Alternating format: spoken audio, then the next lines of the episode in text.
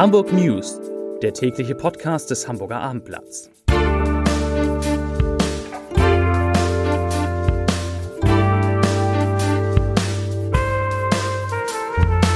Herzlich willkommen, mein Name ist Lars Heider und heute, zum Schluss dieser Woche, habe ich jede Menge Aussagen, wirklich jede Menge Aussagen, die Mut machen, was die Corona-Pandemie in Hamburg betrifft. Also unbedingt dranbleiben und zuhören. Außerdem geht es um Olaf Scholz als möglichen Kanzlerkandidaten der SPD.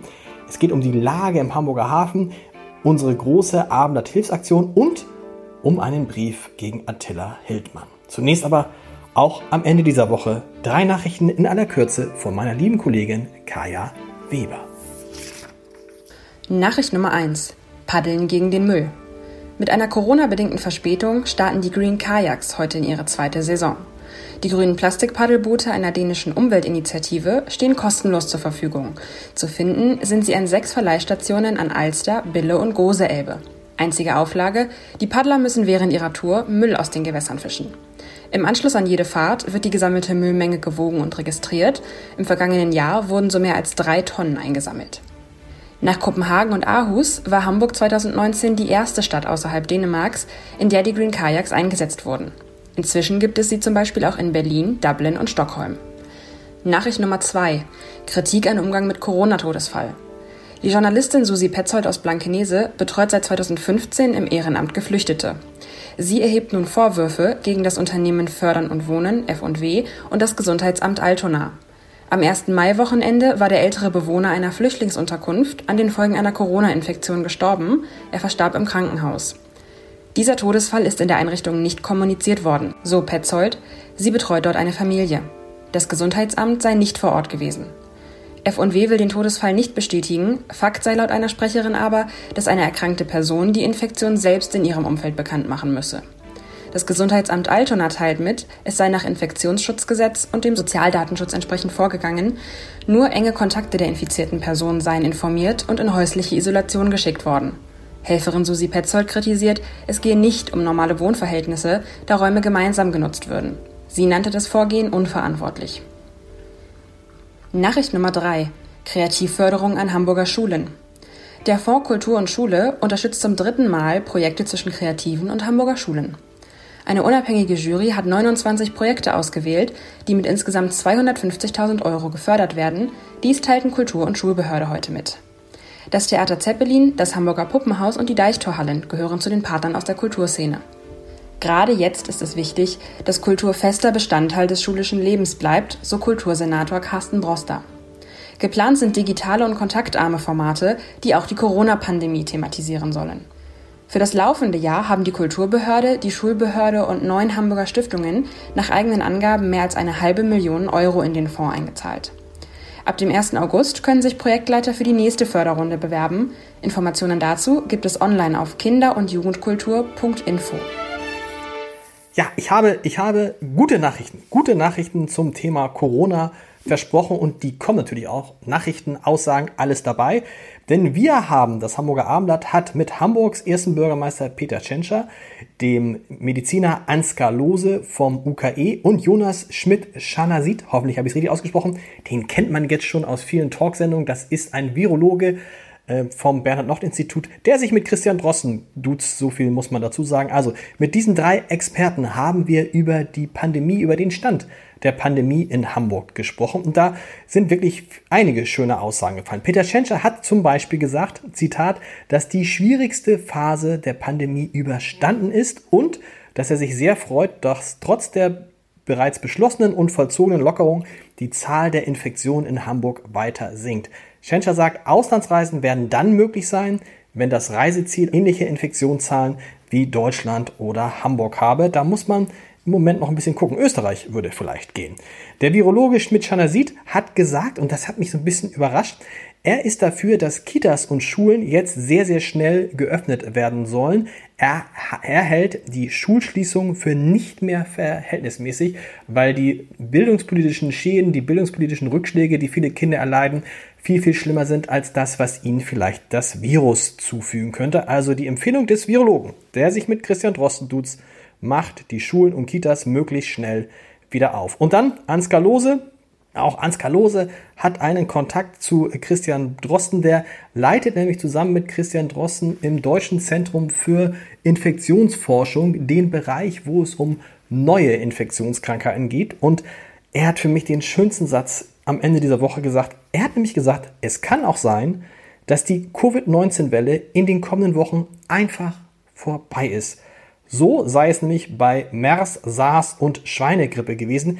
Die Pandemien seien irgendwann im Mai weggebrochen, ohne dass wir es bis heute biologisch genau verstanden hätten. Das, endlich gesagt, wenn ich mir was aussuchen dürfte, das wäre meine Lieblingsvariante, dass Covid-19 diese Welle einfach verschwindet. Im Laufe des Mai, meinetwegen auch im Laufe des Junis, ist ja völlig egal. Die Zahlen muss ich natürlich auch heute noch liefern. Heute sind Neuinfektionen 12 dazugekommen. Es wurden, das ist ganz putzig, 24 Infektionen für die vergangenen vier Tage nachgemeldet. Die muss man also dann dazu addieren, also 24 für vier Tage. Das kann ich jetzt gar nicht rechnen. Sechs, also sechs Infektionen mehr äh, pro Tag in den vergangenen Tagen. Alles halb so wild. Entscheidend ist, die Zahl der Menschen, die in Hamburgs Krankenhäusern mit Covid-19 behandelt werden müssen, ist gesunken auf einen neuen Tiefswert von 77.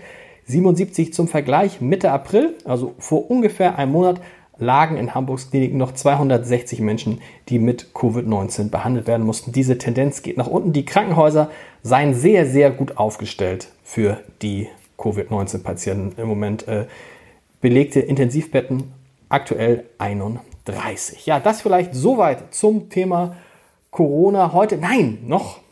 Auch das nächste hat, das nächste, aber es ist eine positive Nachricht. Das nächste Thema hat mit Corona zu tun. Wir haben ja vom Hamburger Abendblatt die große Aktion Hamburger Abendblatt hilft gestartet zu Beginn der Corona-Krise.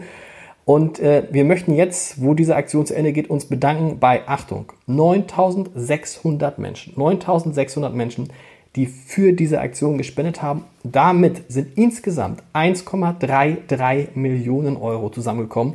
So viel Geld ist bei einer Spendenaktion des Hamburg Abendblatts übrigens noch nie zusammengekommen. Und von diesem Geld haben wir 53.400 Gutscheine kaufen können, erwerben können und die an notleidende Menschen verteilt. Die konnten sich davon Lebensmittel kaufen. Vielen, vielen Dank an dieser Stelle an alle Spender und vielen Dank an meine liebe Kollegin Sabine Tesche und ihr Team, die diese Aktion in den vergangenen Wochen wirklich bis an die Leistungsfähigkeit betreut haben. Also das hat sich gelohnt. 1,33 Millionen Euro. Von der Arbeitshilfsaktion zu einem Hamburger, zu dem bekanntesten Hamburger Politiker aktuell, Olaf Scholz. Der war ja mal Hamburger Bürgermeister. Da sah es schon nach dem, nach dem Problem, die es mit G20 äh, gab, so aus, als wäre die politische Karriere von Olaf Scholz zu Ende. Dann wurde er, wir wissen es alle, Bundesfinanzminister und Vizekanzler.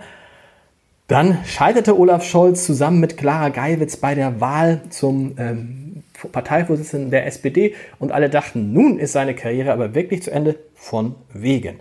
Heute hat in einem Interview mit unserer Zeitung der Chef des Landesverbandes Nordrhein-Westfalen der SPD, Sebastian Hartmann, also der Chef des größten Landesverbandes und des wichtigsten Landesverbandes der SPD in Deutschland, Sebastian Hartmann hat nicht nur gesagt, dass er sich wünsche, dass die SPD schnell einen Kanzlerkandidaten findet, er hat auch gesagt, Zitat, Olaf Scholz ist der logische Kanzlerkandidat der SPD. Und äh, das sehen offensichtlich immer mehr in der SPD, so auch natürlich in der Hamburger SPD, wo es da viel Zustimmung für Olaf Scholz als Kanzlerkandidaten gibt. Tatsächlich scheinen weder Kevin Kühnert noch Norbert Walter Borjans oder Saskia Esken da eine Rolle zu spielen. Alles guckt auf Olaf Scholz, der ja durch die Corona-Krise so beliebt ist wie noch nie. Und ich wage mich, jetzt, äh, wag mich jetzt vor, ich glaube, dass tatsächlich Olaf Scholz der nächste Kanzlerkandidat der SPD wird. Verdient hätte er es allemal. Vom Kanzlerkandidaten Olaf Scholz, vom möglichen zum Hamburger Hafen. Da geht es leider doch wieder um Corona. Ich habe es vergessen, es tut mir leid. Ähm, der Hafen hat heute Zahlen vorgelegt für das erste erste Quartal, also die ersten äh, Monate des Jahres. Und da ist tatsächlich ähm, ähm, die ist tatsächlich der Containerumschlag um 6,6 Prozent auf jetzt 2,2 Millionen Standardcontainer zurückgegangen. Das hat vor allem natürlich mit dem starken Rückgang der Verkehre von und nach China zu tun. Allein da mit diesem wichtigsten Handelspartner Hamburgs im Hafen hat es ein Minus von 14,6 Prozent gegeben. Die Prognose für das Gesamtjahr für den Hamburger Hafen sieht nicht so doll aus. Man rechnet aktuell mit einem Minus von 11,4 Prozent. Und Hafenchef Jörg Meyer hat gesagt, wenn das Minus nicht zweistellig wird, wäre das schon ein Erfolg. Aber auch das hat er gesagt, ab Juni kann es langsam, langsam wieder aufwärts gehen. Dann ist ja auch die Wirtschaft in China offensichtlich wieder ein bisschen besser in Schwung. So, bevor wir jetzt zum Leserbrief des Tages kommen, der nicht nur ein Brief ist, sondern eine Abrechnung äh, vom Reformhaus Engelhardt. Ähm, noch drei Tipps in eigener Sache. Es gibt heute Abend wieder drei wunderbare Podcasts, die man sich anhören kann, beziehungsweise zwei gibt es heute Abend, einen gibt es morgen. Heute Abend eine neue Folge unseres Podcasts, dem Tod auf der Spur, mit dem Mann, der im Moment überall zu hören und zu sehen ist, nämlich Rechtsmediziner Klaus Püschel. Der spricht mit meiner lieben Kollegin Bettina Mittelacher über, ein, über eine Tat und einen Täter, der 31 Jahre unschuldig im Gefängnis saß. Dann heute Abend eine neue Folge unseres Wein-Podcasts Vier Flaschen.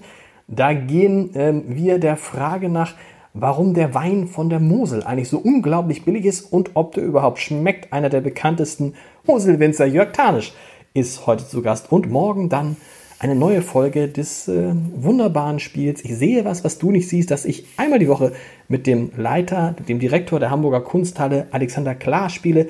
Wir haben uns ein Bild angeguckt von Jan Massis, die Flora, ein Bild aus dem 16. Jahrhundert mit einer wunderbaren, sagen wir es, nackten, halbnackten Frau. Aber um die geht es auf dem Bild gar nicht, sondern es geht um die Stadt, die diese Frau versteckt. Also unbedingt mal reinhören. Ich habe da wieder viel gelernt. So, und jetzt der Brief des Tages, der nicht so richtig ein Leserbrief des Tages ist, ein Brief äh, vom Reformhaus Engelhardt, das ja die Produkte des Kochbuchautors Attila Hildmann aus seinem Sortiment genommen hat und da einerseits Zustimmung, andererseits auch Kritik für erfährt. Und äh, das Reformhaus Engelhardt hat uns dazu einen Brief geschrieben, aus dem ich kurz zitieren möchte. Und jetzt geht's los. Das Reformhaus schreibt, Attila Hildmann schwadroniert von einer neuen Weltordnung, gegen die er sich zur Not mit Waffengewalt zur Wehr setzen wolle. Zudem wolle er sich in den Untergrund zurückziehen und dort, falls nötig, eine Armee aufbauen. Er bezeichnet den Bundesgesundheitsminister Jens Spahn, in Klammern Spanferkel und den Virologen Christian Drosten als Lügner und Verbrecher am deutschen Volke, die vors Strafgericht kommen sollten. Was er dann sagt, schreibe ich nicht, aber für Engel lese ich lieber nicht vor, ist nicht ganz äh, jugendfrei. Aber äh, das Reformhaus Engelhardt schreibt dann weiter in diesem langen Brief, damit ist unsere Grenze überschritten und wir ziehen die Konsequenz, jegliche Geschäftsbeziehung mit Attila Hildmann zu beenden. So gut kann kein Produkt unseres Sortimentes sein, als dass wir dafür unsere eigenen Ideale, die sich an respektvollen Miteinander der Lebensreform und einer gesunden, natürlichen und achtsamen Lebensweise orientieren, aufgeben. In diesem Sinne, wir hören uns Montag wieder. Bis dann. Tschüss.